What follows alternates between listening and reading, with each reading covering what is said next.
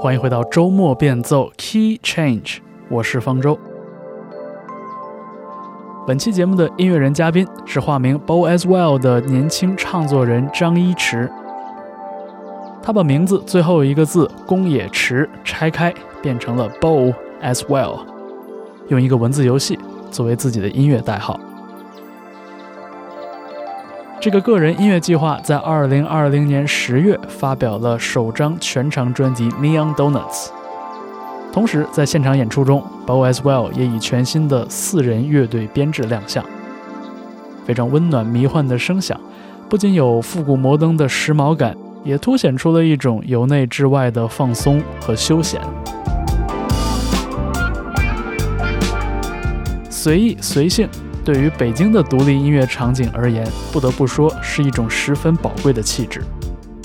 在这期节目中，张一驰谈到了 Neon Donuts 的一些背景，他对专辑整体性的构想，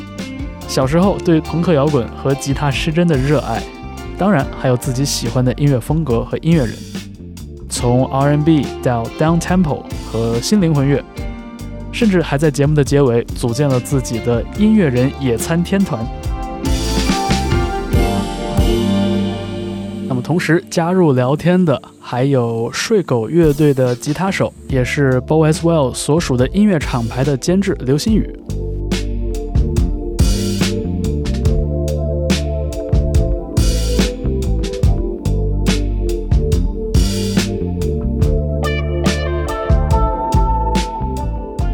呃，我们今天请到的这个主角，在我们的电台里边，大家应该也很熟悉啊，Bo as well。对这个艺名背后的主脑张一驰，今天我们下午找了一个咖啡馆，对我们坐着一会儿聊聊天。我们首先欢迎张一驰。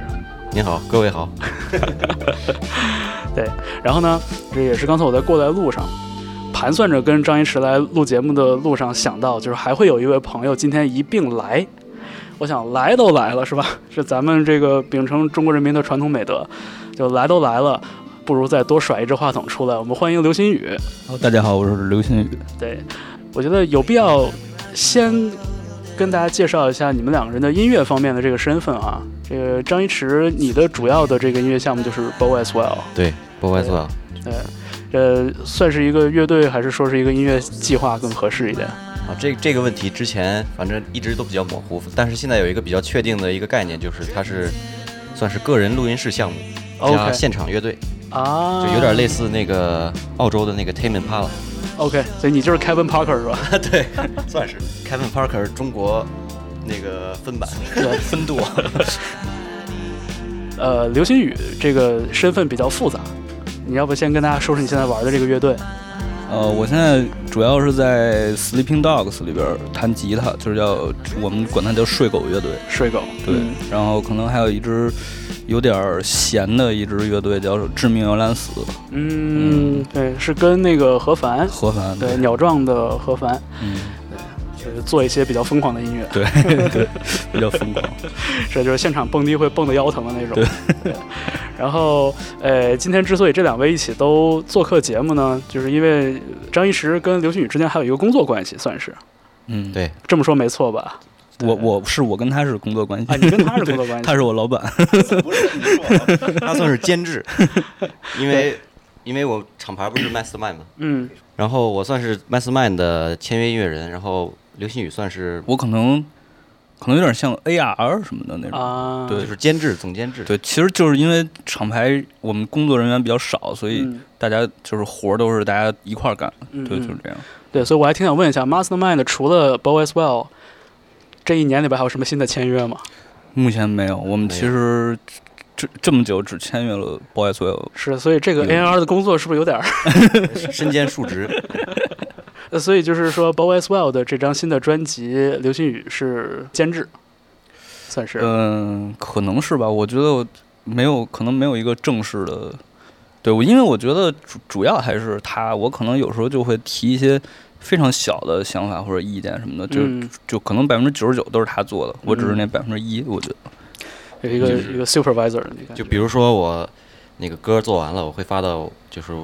我们会有一个群，我会发进去，他会提点提一些意见，就相当于把把个关嘛。因为毕竟我也是第一次算是正式做一张比较就全长专辑嘛，嗯，所以进去一些细节，一些甚至就是一些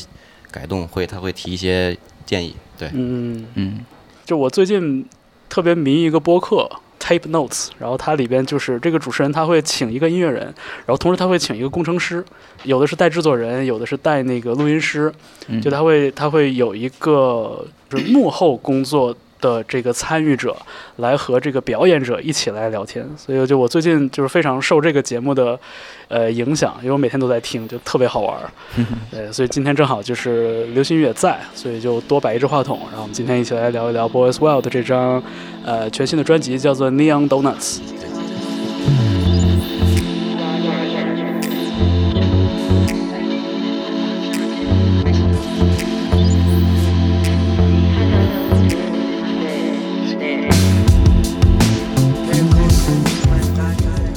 这个 Neon Donuts 这个名字感觉就有一点天马行空，而且我看到这封面，其实，呃，有一个特别鲜明的一个意象，一个甜甜圈的这么一个形状，是不是之前在对，之前 EP 用的也是这个，对吧包括现场有有出现过这个意象？你是对这个 Donuts 这个这个形状有什么特别的偏爱吗？就是首先它 don donuts 它就是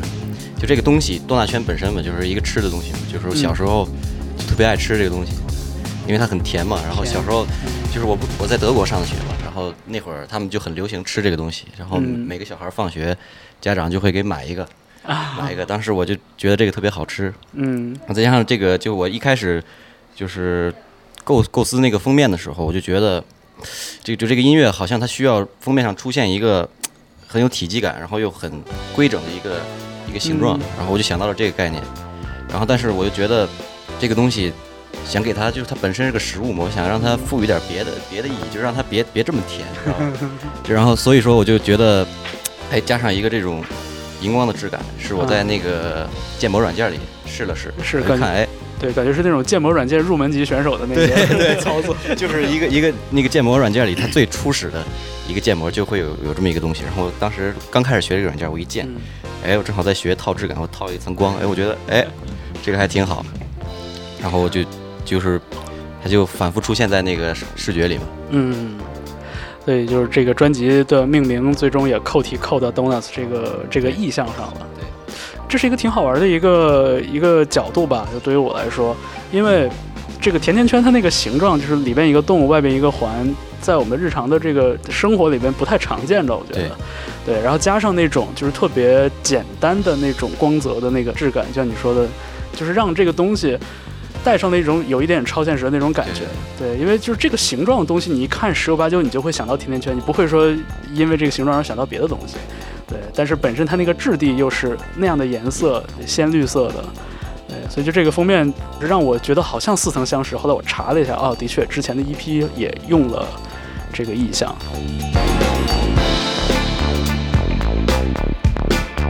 然后，呃，之前的 EP，呃，我现在看已经是二零一九年发表的作品了哈。，几乎是一年前了已经。嗯，对，呃，那个时候一九年末，当时是 MoMA 和 Why Sorry 两首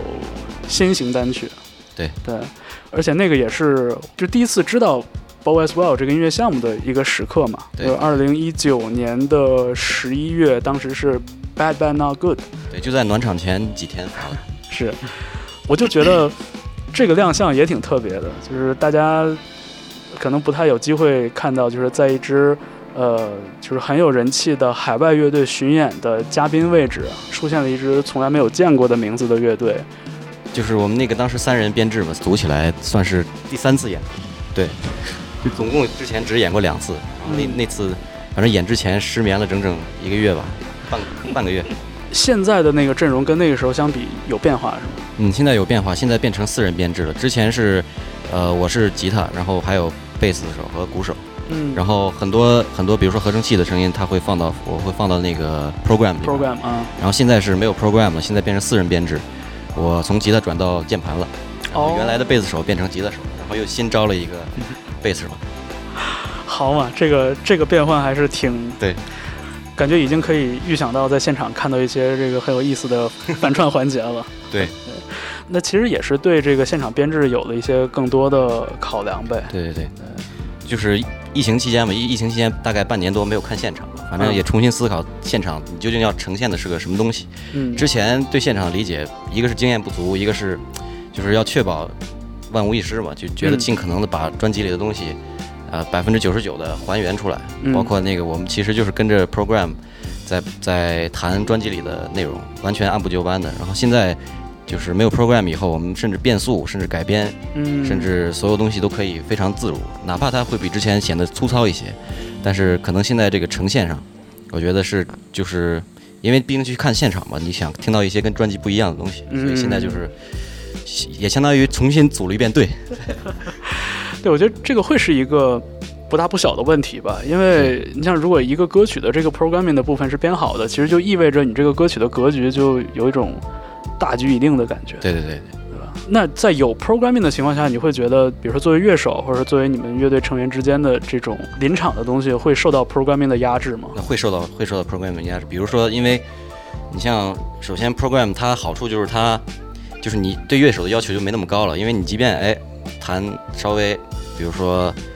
没有那么饱满，弹的没有那么到位，但是 program 里的那些东西是很丰富、很饱满，它可以嗯救活你。然后现在就是私人编制以后，他对每个人的那个那个演奏其实要求更高了。然后包括之前，其实就之前我们到每次 program 到现场以后，会发现哎怎么这么慢？因为其实很多现场乐队到现场会哦比专辑里那个要快一些因为现场大家都激动，自然就会快一些。然后每次嗯我们都觉得那个歌巨慢无比，然后你想快呢，因为 program 是变不了的，然后快不了。然后我们所有人就就在现场很很很相对死板一些，就为了跟那个 program 的速度。明白。然后一出错就很明显。对，而且感觉那个就是现场想要释放的那种情绪，好像也有被被被抑制了。对所以现在呢，就是更完整的 full band 的编制的话，那可能这方面就大家会有一些更开放的一些段落。对对对但是你像就是你的作品《Neon Donuts》这张专辑，你从写到录音到制作什么，基本上都是你一个人完成的。对，百分之九十八都是我一个人完成。是，对，那就是比如说为了演出，然后你跟乐队的队友排练的话，你大家在一起的这种临场感，会给你有一些新的启发，或者对有一些新的其实是会的输入嘛。对，会。对，包括现场，就是其实中间有一些歌，比如像《MoMA》那首歌是，嗯就是我们最早的鼓手，就不是现在这个鼓手。我们当时三个人，其实《MoMA》刚写出来的时候，我们稍微就排了排，嗯然后排了排之后，我才有了，比如说最后那个段落的想法，嗯，就是有那么一两首歌吧，是写好了排一排，哎，我回去，哎，受到启发，我回去再再弄。然后再改一改。嗯，然后现在现场乐乐现场的，比如说有的歌甚至会加入一些乐手独奏，比如说《Neon Donuts》那首歌，现场现在加加了一个两分钟的那个 drum solo，然后整个歌从三分钟变成六分钟，就这种。哇，听着就高兴但是我们现在心里也没底儿啊，因为还没有试过水，还没演过。啊！对，反正今年也是特殊啊，就是就到现在，我觉得还处在一个非常态的状态上，对可能大家也还没有完全完全恢复过来。完全恢复过来，可能有的时候觉得是不是恢复不回去了，就是可能会直接促生出一个新的状态出来，也不一定。对新的模式，是，哎，反正这是说远了。你刚才说到那个《MoMA》那首歌，也是比较早我们听到的一首作品，结尾的部分有一个加速的处理，而不是像当时作为单曲发行的时候，就是收了就收了。对，这一次专辑版本里边这个结尾，还跟你专辑下面的一首歌曲的前奏是连上的。这个想法就是，虽然说在这个音乐平台上听哈，歌曲和歌曲之间还是会有一个卡顿，就是它跳歌那个感觉。但是心思还是能听出来的。嗯那这就是你在完成这个整张专辑的时候，来添加上的一个为了制造完整感的这样的一个方法。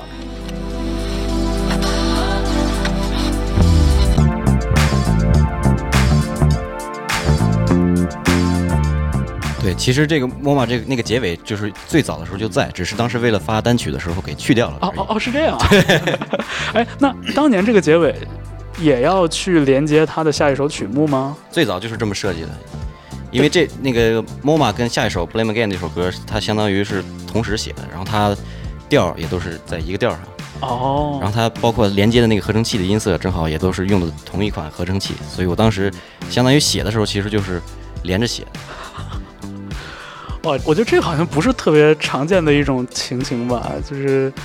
直接把两首歌的这个衔接给它构思出来了。对，其实写的时候还是分别写的，就是但是是先，比如说先写完 MoMA 的一个 demo，然后顺着听，哎，听到快结尾的时候，我突然想，哎，下一首歌应该来个这样的前奏，我就直接给接上。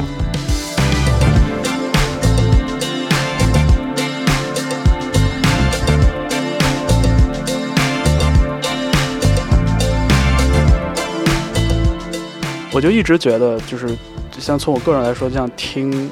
Bow Weswell 的作品里面，就是那种流动的感觉特别妙。然后这个感觉其实，其实我在听 Sleeping Dogs，在听睡狗的时候，其实也有这种感觉。但是我就觉得好像从做音乐的角度来说不太一样的，因为睡狗是一个更有整体感的一个乐队嘛，但是 Bow Weswell 更多的是一个就像是个人想法的一个一个孕育的这么一个过程。尤其于你在当时听到这个歌 demo 发过来的时候，你对他的这一批作品也好，小样也好，有一个怎么样的判断或者一个感觉吗？我就两个字，就是惊了。对，真的是因为当时我们刚开始就是想发一些音乐，就是签一些艺人什么的，然后也收到过一些 demo，嗯，但是就是其他人的 demo 感觉就可能刚完成了百分之三十。那是真的是 demo，对，真的是 demo。然后，然后后来有一天，我就上班上着上着，忽然就收到了张一驰发的一个邮件，嗯，然后就是特别详细的介绍了一下自己，然后喜欢的音乐受到什么影响，然后都我们都觉得很对味。然后再一听，他当时发了五首 demo，我觉得他那个当时发了的 demo 其实已经可以出版了，就是就觉得这样就就我就觉得好像。可能已经无可挑剔的那种感觉，是吗？对，然后所以我就其实就是 MoMA，就是也在那些 demo 里，然后，然后我当时印象最深的是这张专辑的第六首，也在当时的那个 demo 里，叫那是德语吧？呃，Welcome，Welcome，啊，叫 Welcome 啊，对，对我当时就是刚听那个是第一首就被那个那个贝斯吸引了，嗯，对。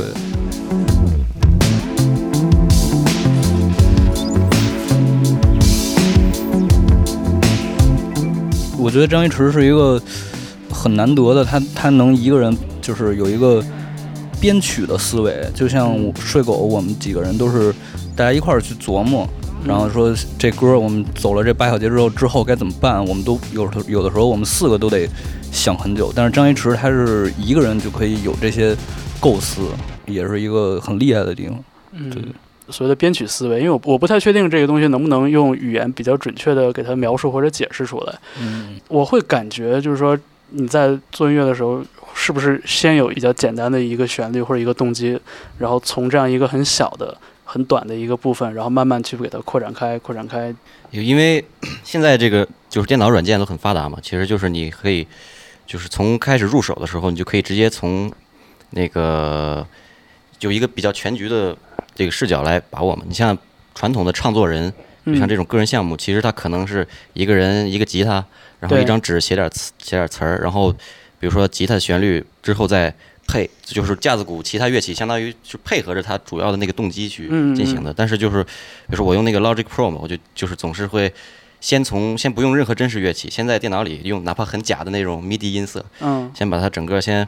铺一个框架出来，然后可能不会突出某一个。乐器就是那个时候，其实大脑里在脑海里在想象，比如说有四个人的一支乐队在一块儿 jam 的感觉。但是因为你你四个人 jam 的好处就是它能同时发声嘛。对。一个人就是你必须，比如说铺完了以后，你先从一个乐器弹一遍，另一个乐器再来一遍。所以我一般会先放一个鼓的一个循环乐句在上边。嗯。然后再跟着鼓的循环乐句再写贝斯，然后就是贝斯会跟鼓咬的比较紧嘛，然后剩下的旋律的东西再。铺上去，所以我觉得其实可能现在这张专辑里，可能我觉得不能说我，我觉得个人可能就是最后听下来，感觉可能更最最显眼的，可能就是就是律动、节奏部分和低音部分的东西吧。我觉得可能就是因为可能跟制作的这个流程也有关系。嗯，对，就因为它不复杂，但是呃，听起来是就是很有存在感的那种。对，因为很多其实很多乐队包括。就是音乐人嘛，他可能会先写人声旋律，再写和声走向，然后贝斯可能是作为一个铺底的，就它单拿出来可能根本就是没有旋律可言，或者说它可能起到很好的作用，但是它单独听的话，它可能不成立，或者说没有一个明晰的旋律线。嗯，但是比如说你先写贝斯的话，你根本不知道，你只能听到一个鼓和贝斯，嗯，就是你不知道加了其他东西，它最后会呈现成什么样，所以你本能的就会全当它是一首只有贝斯和鼓的歌，就会让它在只有贝斯和鼓的情况下，它也成立，就旋律，哦贝斯也有很明明确的旋律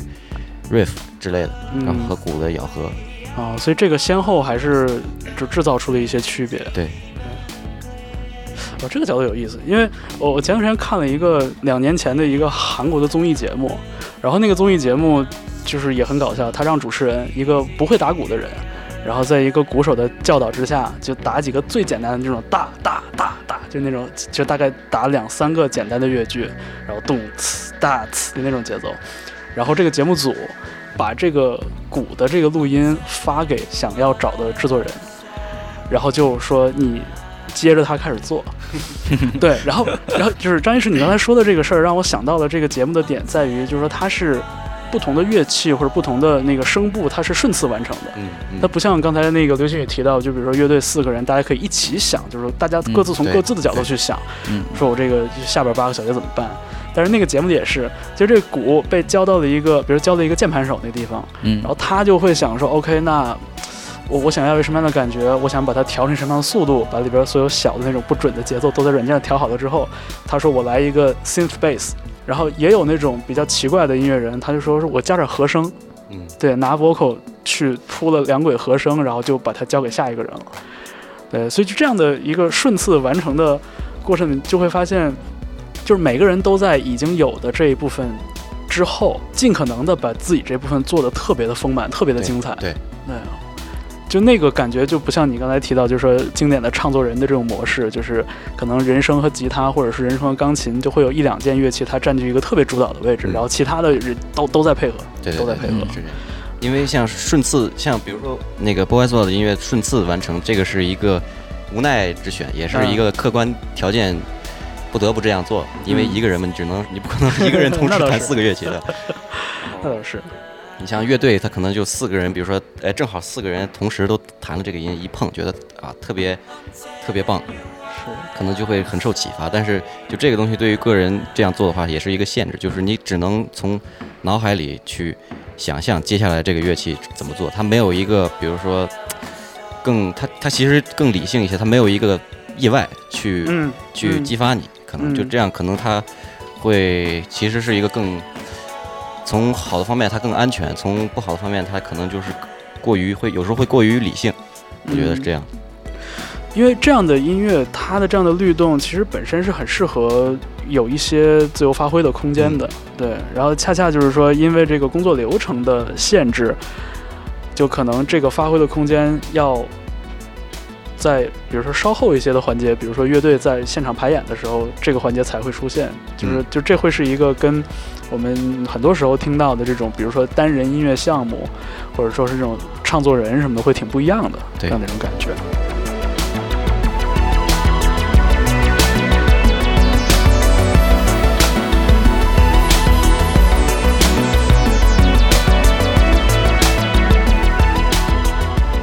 我看到这个 Neon Donuts 这张专辑的这个文案里面有提到一个很笼统的一个概念，就是关于一个 AI 的故事。嗯，对，但是跟很多有类似视角的这样的音乐人和他们的作品相比，因为就就这样的角度其实现在也很多嘛。嗯对，然后我发现这张专辑里边其实它不是一个嗯特别注重故事感的，或者说它的剧情感没有那么强。对，对，很多时候是一个这种稍微呃松散一点的，甚至是比较朦胧一点的这种概念。嗯，可能就是三两句歌词，它给人更多的是一个想象空间，而不是一个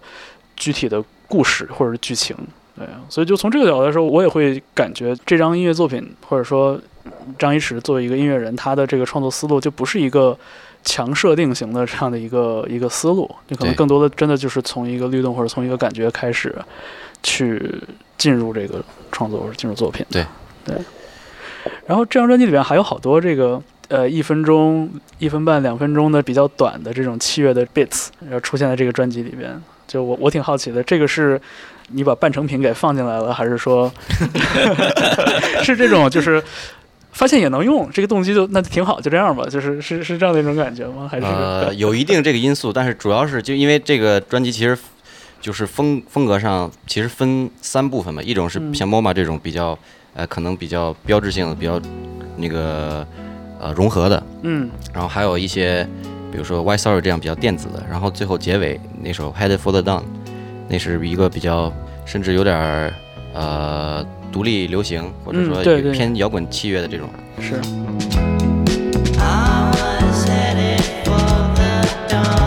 就是它其实如果把这这些歌就是放在一块儿的话，它可能衔接上会有一些生硬。然后我正好哎有这些 demo，我觉得它从比如说有人买了黑胶，它完整听下来，它有一个很好的衔接。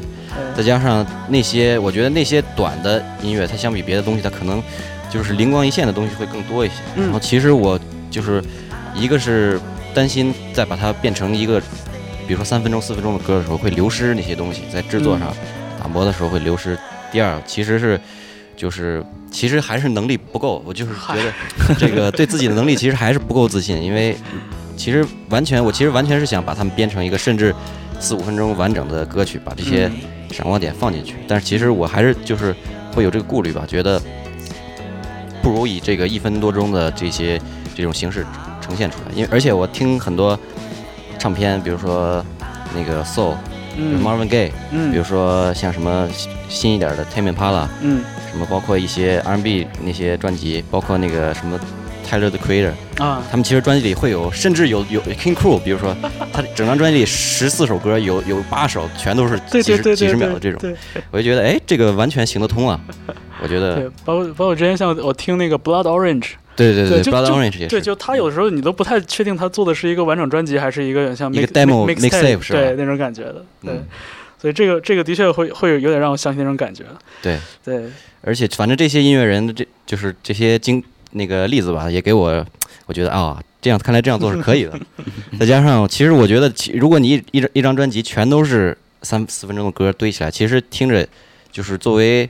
作为你可能零散着听，可能不会怎么样。但是你嗯如果买了唱片回来听，你可能还是会，我觉得会审美疲劳吧。我觉得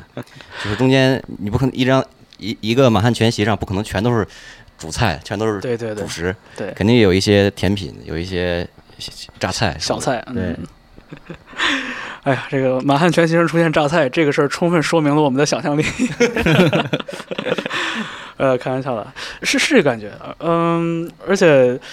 就我们在讨论这个问题的时候，其实你还是反复的提到的，比如说作为一张专辑，或者说作为一张黑胶，就作为一个整体聆听的这样的一个过程，感觉好像你对这个专辑的这种概念，或者对这种篇幅稍微长一点的作品的这个完整性，还是有一定的追求的。对对，是这样。就不像好多现在就是可能之前发了七首单曲，OK，那我再加两首，九首歌一凑，哎，反正数字平台一上，就是大家都是散着点，对，因为其实就是开启这个项目之前，我也是刚开始就是零散的买一些唱片嘛，嗯。然后就是其实之前就是咱们听歌习惯都是 CD 或者甚至像我们这一代九五后嗯，都是那个听着直接 MP 3长大所以就直接都是单曲单曲单曲听。是是，甚至连有时候连一首歌听完的耐心都没有。然后从那个时候就是刚高考完嘛，那会儿没什么压力，我就心想，哎，正好还有点压岁钱，我就买了点儿，买了个唱机，买了个买了几张唱片，然后就其实唱片会强迫你就完整的听一张对对专辑，是，然后我就在就听了之后，我就觉得可能我个人会更更喜欢这种呃 A 面 B 面比较连贯的这种专辑，而不是那种单曲拼凑的专辑。嗯，所以我当时就是受这个启发吧，受刚开始收藏黑胶、听黑胶启发，开始有有了这样一个一个角度，嗯这，样一个概念吧。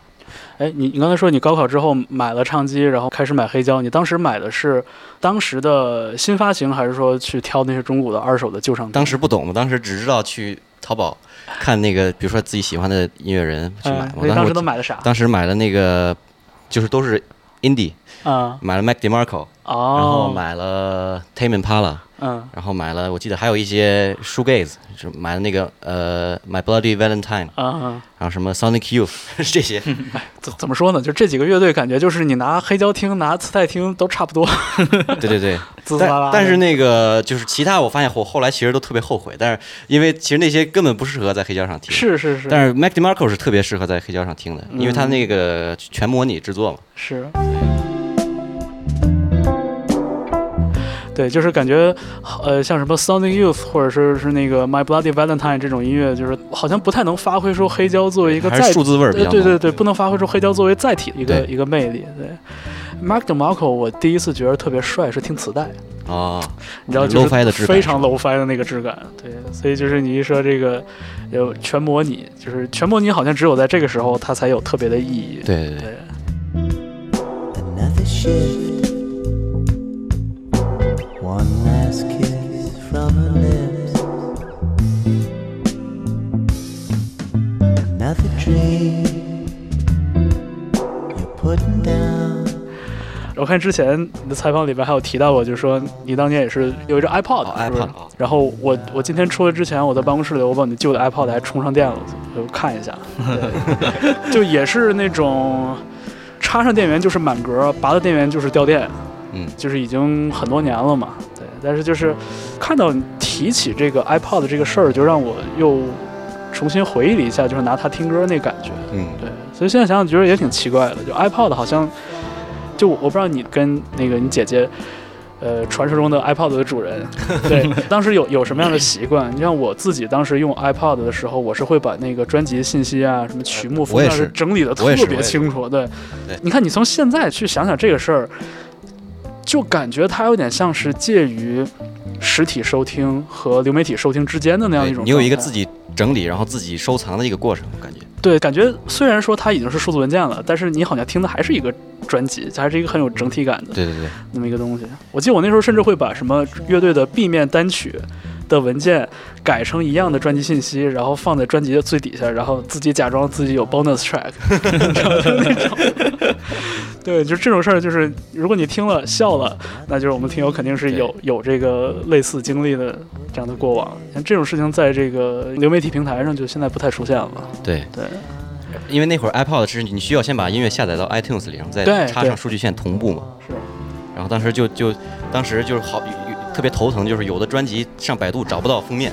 找到的话也只能找到二一百五乘一百五的那个不清晰的。对对，然后底底下往往还有一个什么什么什么水印一嗨听歌网，对对对对，然后我当时就每次因为这个特别烦，我就 反正就是就是很难找，对很难找很，难找。然后我就会花很长时间到各种网站找，然后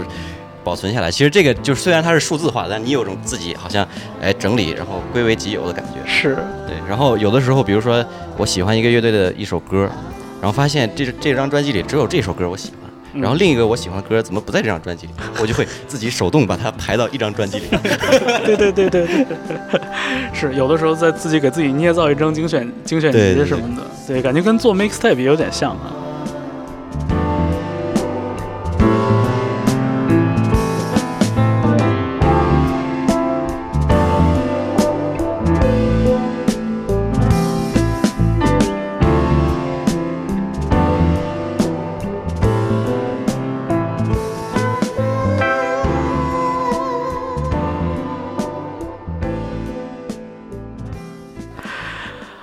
这真的，一说起这听歌的事情，我前两天也是在家里，就是听那个 Neon Donuts，对，就是感觉有一点，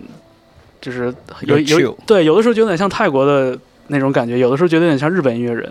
然后我就说，我说其实说到底就是比较放松，比较松弛，比较 chill、嗯对我说这事儿真的是可能，嗯，很多时候是我们身边的音乐人就是呃想做而做不到的。嗯对。然后其实还有一个问题，我挺想问问的，就是张医师，你以前也玩过朋克乐队，对对，然后。呃，刘星宇就是之前也玩过之前的乐队，对对，我以前是朋克对对八八主，对朋克吧吧主这事儿，我觉得也挺好玩的。对，就是如果从技术性的角度来说，就是朋克音乐可能的确是相对比较简单，对对然后比较有只给的这种感染力的东西。但是就是说，虽然说你们两个人也不是说这个呃乐队队友或者有这种特别同步的关系，但是好像你们都有过那么一个离开摇滚乐或者离开这种典型摇滚乐的这么一个转折，这么一个时刻。就我不知道那个时刻在你们的人生里边是怎么发生的，有没有一个鲜明的转折，还是说只是一个自然而然的一个过程？我是非常鲜明甚至生硬的转折，突如其来的转折。有一天，有一天突然把吉他给砸了，是吗？反正就是就是我那会儿就极端到什么程度，就是只要这个歌里没有失真吉他，我就我就不听。然后那再加上这个，其实一般学生玩乐队开始都会弹一些朋克乐队，什么 Green Green Day、Sum 四十一什么之之类的。然后当时我就。甚至就是挺痴迷这个的，甚至还在优酷发发表过一些如何调制出 Green Day 的吉他音色教程。啊，但是我觉得那个经历就是在音乐性上，其实没给我什么帮助。但是我觉得就是他那个思路，就是说，因为你朋克音乐，它那个技术非常简单嘛，对，那么你一个作品想要传传递的完整怎么办？他肯定会用特别好的，比如说 Gibson 吉他，嗯。会用特别好的电子管音箱，嗯。会用特别好的麦克风去录，嗯。以以达到那个那个标准。因为你技术上没什么空间了嘛，就在这些设备，所以我是从那会儿开始，呃，通过 punk rock 开始了解到，哦，原来还有录音棚这个东西，还有这个这这堆效果器这堆东西。其实其实也是这个声音调制的过程。对对对对对，就是从声音的思路。其实其实那会儿听 punk rock，可能有的年轻人听 punk rock 会是觉得啊，这歌词好酷，对烟熏妆好帅。但是我当时听 punk rock，我就是我就是当 ASMR 听，我就觉得那个底鼓压缩了之后，跟那个电吉他、贝斯咬合起来，那个音头就给我一种生理上的快感，你知道吗？哦，就那个时候你就开始捕捉到这些制作层面的这些细节了，相当于，哇，那真的很早哎。反正那会儿我以为。他们也是在哎拿个声卡拿个电脑去录，完全不知道他们花几千万去棚里，然后我就自己拿着那个当时拿 iPad 里的 GarageBand 我就试，嗯，试着稍微调一调，然后一听怎么哎怎么跟他们差这么多呀？我说一样。他难道他们不是这么做的吗？然后我调了一些纪录片说啊原来是这样，呃，原来有一墙的 Marshall。对对，一墙的压缩对对对。硬件。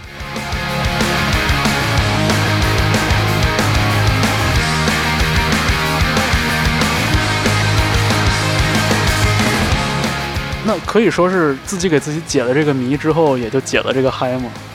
可以这样说吗？解了这个谜以后，反而更嗨了，因为你你发现，哦，原来那个是有路径是可以让你达到那些音色的，只不过是金钱和时间的问题。嗯然后当时反正就是通过这个，我开始开始就是入了混音这个圈儿吧。其实我其实一开始根本就不喜欢混音，哦只是你发现你为了达到那个音色，你不得不对，不得不做这个工作。然后我记得那会儿我我可能就初中那会儿，我可能一天五呃八个小时，可能写两个小时歌，混两个小时音，然后剩下四个小时都在床上头疼。我说，哎呀，怎么才能达到这样的音质啊？我然后我又没钱，我还是个学生，我说废了，完了，没戏了，没有希望了。这听着挺 emo 的。反正就后来发现，其实软软件里插件，其实现在也做做的很好，所以是你用很少的金钱也可以达到百分之九十的效果吧。嗯，反正然后就不玩摇滚乐了。对，啊，不玩摇滚乐是因为就是高三一七年、一八一七年，就是那会儿我还处于那个听 punk rock、听 garage、嗯 garage rock、嗯。车库摇滚最最最那个癫狂的嗨的时候，对嗯。然后学校突然有个那个夏令营去欧洲，去比利时，然后那个就是布鲁塞尔、阿姆斯特丹、柏林去有一个艺术游学项目，嗯。然后当时就碰巧在流媒体上接触到一些那个什么那个 dream pop、啊，shoegaze，包括然后甚至有一些更根源的，比如说那种 down tempo，就是反正就是哦。很杂嘛，也没有很系统的分类，但是反嗯正跟我之前的那个失真吉他音乐已经差不太一样。然后我就以前其实以前周围我也有朋友，呃比如说一些女同学，她们会特别喜欢这种，呃，有点迷幻、有点呃温柔一点。梦幻的温柔的音乐。然后当时我就完全不理解，我说这有啥好听的？没有失真吉他，没劲儿，我就不听。然后后来我去欧洲以后，那个其实就是我们当时坐大巴在各个国家之间往返嘛，然后嗯有一天可能有八个小时都在路上，然后你嗯没事儿干嘛，只能听歌。然后当时心想，要不听点那个没听过的，然后当时一听，然后看着那个就是欧洲的那个那个城市那个街道，我就觉得那个这东西就跟那个景色很搭配，包括跟那个嗯文化环境，包括他们整个城市的那个设计、那个路标，嗯。包括他们那个人的那个状态，尤其在荷兰，你看所有人都是很很 chill，很很在街上，嗯。那那那什么是吧？是，当然，嗯，所以我当时一下觉得这些哦，原来是这样，原来是这样，原来音乐不光是你要在在自己卧室里听，原来就是它跟整个城市的这个文脉就是有非常密切的关系。反正就是当时不光是从音乐风格上，从整个思路上就就给拓宽了，就是你其实开始重新开始理解，不光音乐理重新开始理解就是。艺术这个东西，作品这个东西，嗯对，因为当时就是逛的都是主要都是一些美术馆、当代当代艺术馆，啊完了，反正就开始这样，就是有有一个这样的算是启发吧。是。哦，所以说就是品味发生转变的过程，其实跟不同的文化背景，文化体验和对文跟文化体验也也有比较强的关联了。对，我我其实以前有过一个比较类似的感受，就是可能有一些抽象一点那种电子比较极简派的那种东西，可能在家里听就觉得就是一个背景里出现的声音对，一堆声音，对一堆声音，可能我也不是很在意它，甚至有的时候我就有点烦。对，但是之前也是，就是搭着朋友的车，然后在那种田间地头开车狂奔的时候，然后就说，哎，听点什么，然后最后发现，哎，就是这种有点这种 minimalism 这种感觉的电子乐，就特别的适合。对，所以当时就开车的朋友就那种，这个好，给我点红心，就是就按现在话说就点红心，然后点完了之后，回到家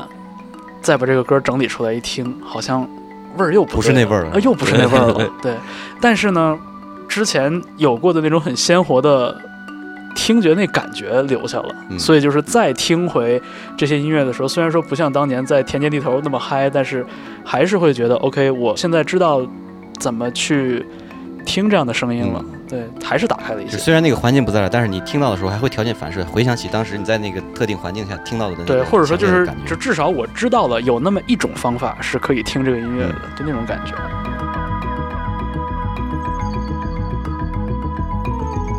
刘星宇呢？就是刚才我们说的这个，这个逃呃离开摇滚乐这个这个事儿，我我跟张一驰可能比较相反，是属于你说那种慢慢转变的，而且嗯过程非常慢。嗯对，是，嗯，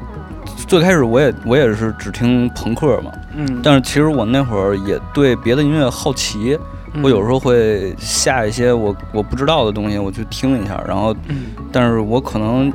只是也也只是听一下，我根本不知道那是什么，就是那种。嗯然后后来慢慢的就从朋克过渡到后朋克，然后又从后朋克过渡到无浪潮，然后无浪潮又变成那些特别怪的那些造的东西，就可能有点儿日，就是比如日本那些地下的那些嗯新迷幻乐队，就越听越不和谐。对对对对。然后后来又从那个新迷幻就接触到了就是六七十年代的那种迷幻音乐，嗯那那当时就听了一些就是那种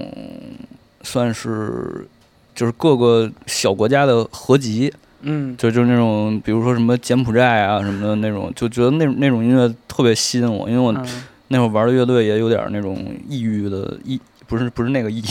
对，有点异域风情对异域风情，异国文化的。对对对，所以就就那个特别吸引我，然后然后后来我就偶然间就听到了一张专辑是 Oh No，就有一个 beat maker 叫 Oh No，然后他嗯。把一个叫 Now Again 的一个厂牌旗下的发表的那些音乐，他做成了一些 hip hop 的 beats，哦，对，然后他其实就是非常暴力的，他只是把那个歌里边儿很好的片段，然后做一个 loop。嗯然后组合一下什么的。但是就那那张唱片就他做了四，可能做了一个系列，可能有四张，哦，反正那个就特别吸引我，然后慢慢的就给我带到了 hip hop 这条路上，然后就听了很多 beat maker 做的那种 beats，啊，但可能都。不是现在这种，就是就不是那种，就可能还是有点像 Mad Lib 什么的啊那 Mad 种 Lib 对，是那那那那派的，对。嗯然后听，然后这个听多了之后，然后你就肯定开始对什么 funk 和 soul 开始感兴趣了，嗯，然后慢慢又过渡到 Afrobeat。嗯对，所以其实我是一个特别缓慢的 过程。对呃，但是刘星宇的这个经历好像可能跟我个人经历就是重合度更高一点。嗯。就因为我接触嘻哈音乐其实挺晚的了，我也是有一年听了那个 Madlib 当年哦做那个 Blue Note 那啊张，Blue Note 对嗯。Madlib in 呃 Invades Blue Note，嗯。因为那个时候我听了一点点爵士乐的东西，嗯，然后发现，哇，原来可以简单粗暴到这种程度。对，而且在以前的印象里，就是你可能如果不了解 hip hop 的人，你可能根本不知道 hip hop 也能这么爵士或者这么迷幻。对，因为对，就可能可能现在回想起来，在那个时段，就是在我那个时候心里，就是摇滚乐还是摇滚乐的样子，然后嗯嘻哈可能就是可能就是那种西海岸那种对对对对那种感觉的东西。嗯，就我那时候可能对这个制作人或者对 beat maker 可能也也没有什么概念，嗯所以那时候就是 beat maker 的存在让我觉得有点打开新世界那感觉。嗯。对，其实我刚才说的那个 Oh No 就是 Madlib 的亲弟弟，哦，对，他他他俩挺逗的。行，这哥俩都是一个类似的一个方法论。对对对。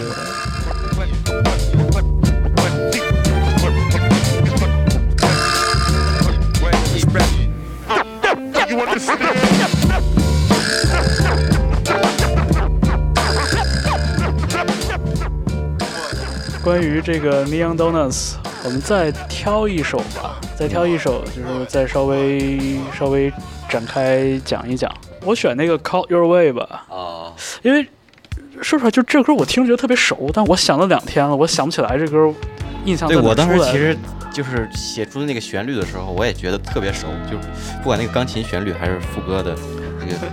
就是假声，我都觉得好熟啊。但是我也不知道是哪首，但是我觉得就反正他就是那那个啊、有点就是人生方面可能就是那种黑人音乐，就是那种有点 new soul 的感觉吧。嗯可能这种旋律它比较常见，嗯也是具体哪首我也说不出来。是就我也有这种感觉，也有这种感觉对我当时听了，我就觉得特别耳熟似的。对对，但但我是就完全说不出来是哪首。对，是，对，就就这种，这是新一个境界的形似了，我觉得。而且就是第一回听的时候，我也想到了像 Mac DeMarco 这样的人，嗯对，就是这种特别，就所谓的 slacker 嘛，他叫什么 slacker 美学，Slacker Rock。slacker rock，对我觉得这词儿也挺好的，因为感觉这个词儿是我们在日常生活里边很少见到的一种嗯一种美学。就是如果我们说说一个大点的词的话，感觉大部分时候我们还都是比较绷着的或者比较严谨的那种状态，就很少有人可以真正就是说完全松弛下来，就躺在这儿说我就这样，然后我很舒服。对，包括像那个 Kurt Vile，我也特别喜欢。啊，对，以前不是开玩笑嘛，就说 Kurt Vile 的歌十首里边有九首开头唱的是 I woke up this morning，对对对对，就是流水账一样的。对，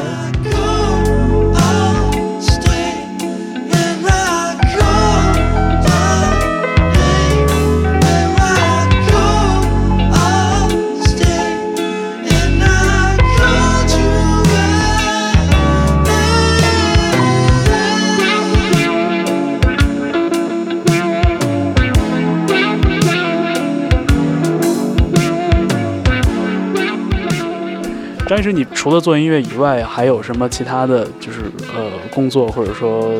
呃职业身份吗？学生。还是一个学生？对学生，反正这这两个事儿，反正都都占挺大时挺大时间的，也没有什么别的时间去干别的事情，嗯，就生活还是挺单调的。有有一段时间我，我我发翻我自己的社交媒体，然后发现啊除了在录音棚，就是在录音室，录音室。然后想发点什么别的呢，发现好像没什么可发的。挺好，就是在这个生活这个角度上，充分完成了自洽，就是自己跟自己天天玩音乐对那种感觉。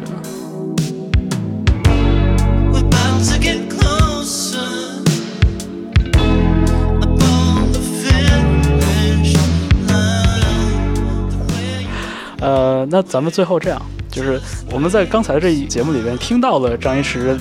零零星星的点到了好多自己喜欢的音乐人啊。我们最后来一个比较比较残酷的方法，就是你只能选三个音乐人，只能选三个。你只能选三个音乐人，就是呃跟你一起就是出去玩儿，出去玩儿。对吧？咱也不说是一个工作场合，咱就说是一个半休闲的场合。你愿意带谁跟你出去玩儿？你你说的这个，那这个评判标准就不是仅仅是以他们的才华或者音乐作品，对，比如说，那我肯定选三个漂亮的女音乐人。哎呀，这个这个这个没想到，对，没想到啊。假如说你们要去一个公园野餐，啊，然后这要个。聊一些音乐方面的哎，对，就是就是你不只是那个制造浪漫，更重要的是为更多人制造浪漫。啊，选个搭子吧，选个搭子，那肯定 Kevin Parker 第一个啊，Kevin Parker 可能我作为呃深挖一挖，我说你这么多东西，你一个人怎么应付过来的？对啊，而且就今年年初的时候看他给那个美国那种综艺节目做视频表演对。分屏，就拍的巨帅，对对真的很好奇。对，包括他舞台的灯光、嗯，专辑封面都是他自己，就是全是他全全全程把握，是。然后包括他那个 他的那个音乐的工作量真是太大了，就是你看他光一堆设备，然后包括他他的词词曲那个信息量也很大，我就很好奇他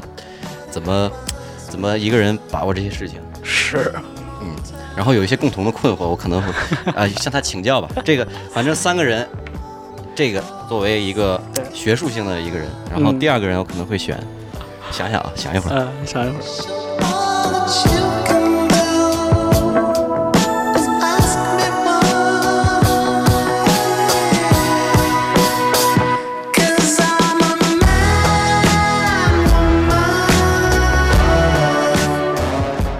这样吧，三个，一个是学术一点的，一个作为呃，就是我可能会具体一点，比如说 Kevin Parker 一个人在那儿。我不，我不可能一直跟他聊天，把那两个人撂那儿，然后再找一个可能跟 Kevin Parker 也认识的人。我想想啊，那也挺那个 Toro i m o a 你知道吗？欧哲，知道吧？嗯可能会找他，因为他们互相也认识。然后，嗯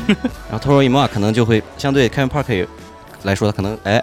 更更放松，更更更，因为看他的那个整个人呈现状态，就是一个很享受生活，对，感觉更好玩一些，更好玩一些。然后他来了，哎，万一我跟 Kevin Parker 没话说了，他还能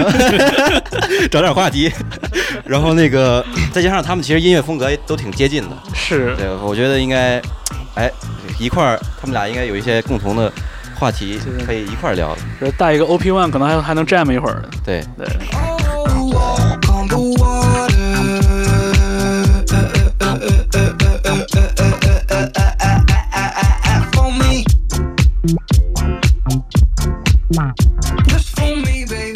然后呢，第三个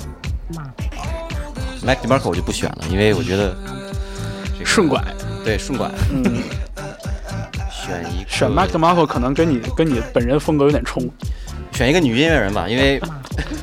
你不能仨大老爷们在这儿。搭配一下，嗯，对，呃，哎，我可以多多几个选择，然后不不确定吗？可以，可以，可以，可以，可以，你太纠结了。就就喜欢认真的人，我跟你说，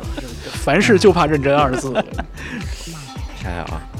我可能会会选 Claro 吧，你知道 Claro 吗？一个很年轻的音乐人，对，对，就我选他主要是因为就是就是如果考虑实际角度来想，他还给 Timmy Pala 做过暖场嘉宾，哎，然后互相都认识，哎，叫来不会尴尬 是吧？然后就就可能跟你更有些同龄人的一些那哎，个，对他也是九八年的哎可，可聊的，对吧？，然后再加上就是长得也好看是吧？然后音乐也不错，是。Claro，我之前真的听他的歌的时候没有太多的印感觉，后来就是也是在这个网上看他的视频什么的，然后才慢慢觉得，哎，这个女孩挺有意思的。就我觉得像这种音乐人，他可能更多的是偏网红属性，对，对，或者说就是，就有的时候我会觉得，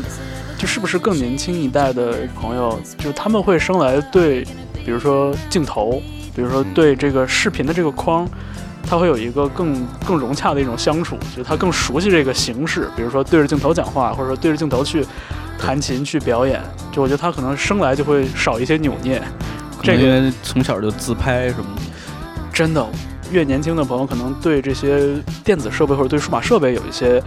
呃，很自然的这种相处。但是现在感觉还要更具体一些，就可能大家对镜头或者像很多就所谓的这个有网红属性的音乐人，其实就可能对于我来说，他主要的魅力就在于他那种特别自如的状态。嗯，就包括现在在 B 站上看好多，比如说玩合成器那些音乐人什么的，真心是觉得很羡慕他们。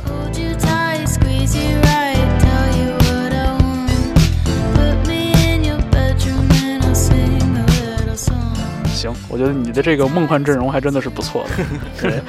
对这个，Kevin Kevin 都互相都认识。对对对，而且然后那个老的少的都都有。对，男的女的也都有。感觉你就是想进人家圈子那个。